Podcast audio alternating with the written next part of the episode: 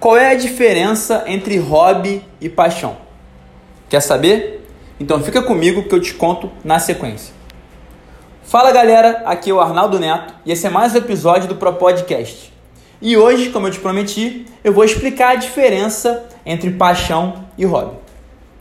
Eu estava com um cliente meu recentemente fazendo uma sessão sobre paixões. Ele me respondeu assim: Cara, a minha paixão é ver Netflix. Eu perguntei: isso é uma paixão ou um hobby? E ele falou: Ué, qual é a diferença? A diferença é gigante.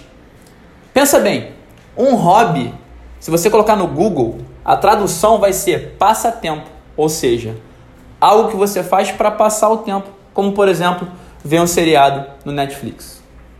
Uma paixão é justamente o contrário. Quando você está exercendo uma paixão, você não quer que o tempo passe. Você nem pensa no tempo, você não olha no relógio. Não tem depois, não tem antes, não tem fome, não tem sono, não tem saudade, não tem angústia, não tem ansiedade. Você está ali totalmente entregue, vivo, no flow, como se fosse simplesmente uma ferramenta de uma vontade maior. É exatamente como eu me sinto agora gravando esse áudio para vocês.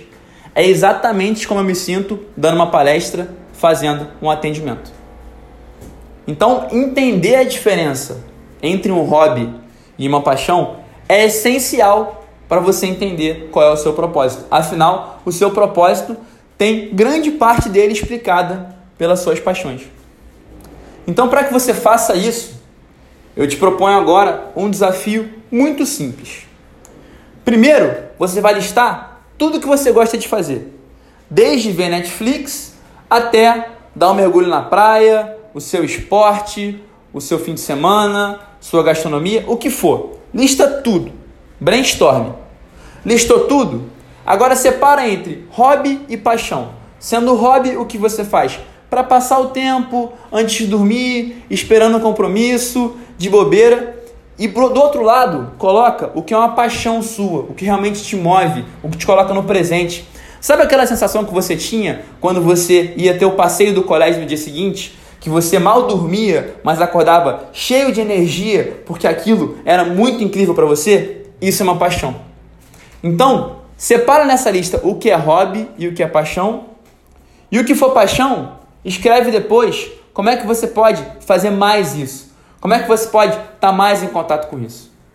Seu propósito certamente está relacionado com suas paixões e não com o seu hobby. Então, descubra o que te faz ficar no presente, o que te faz sentir vivo, e metade do caminho para o seu propósito vai estar tá percorrido. Resumindo, primeiro você vai listar 10 coisas no mínimo que você gosta de fazer, depois separar entre hobbies e paixões. O que for paixão, o que te coloca no presente, o que te mantém vivo, você vai listar e escrever como é que você pode fazer mais isso.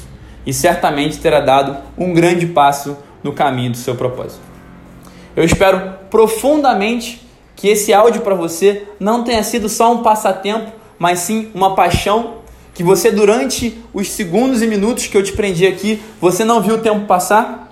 E caso você queira falar um pouquinho mais sobre as suas paixões e consequentemente o seu propósito, manda aqui um direct, um comentário que vai ser um prazer fazer parte da sua vida.